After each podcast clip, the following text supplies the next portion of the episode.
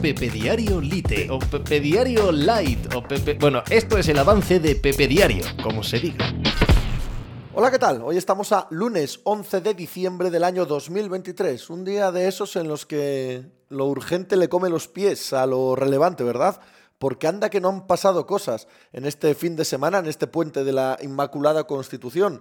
El contrato de John Ram con Arabia Saudí, con el League Golf, el contrato de Otani con Los Ángeles Dodgers en el béisbol, el mayor contrato de la historia del deporte. Hemos tenido una jornada absolutamente discomunal en la NFL, con implicaciones severísimas para lo que está pasando y para lo que va a pasar en los playoffs del mes de enero. Hemos tenido el torneo de la NBA en medio de la temporada, la Copa NBA, que ha sido un soberano éxito desde cualquier punto de vista que lo miremos, tanto económico, de seguimiento, de audiencias, como deportivo, como las consecuencias que se pueden sacar de lo que ha pasado en la cancha en Las Vegas y el legado y la figura de LeBron James. Y sin embargo, sin embargo, ver al Girona ganar en Montjuic 2-4 al Barça, jugar de la manera en, lo que, en la que lo ha hecho y encaramarse al liderato único de la liga, me parece lo más urgente de todo. Es probable que no tenga el peso de todo lo demás.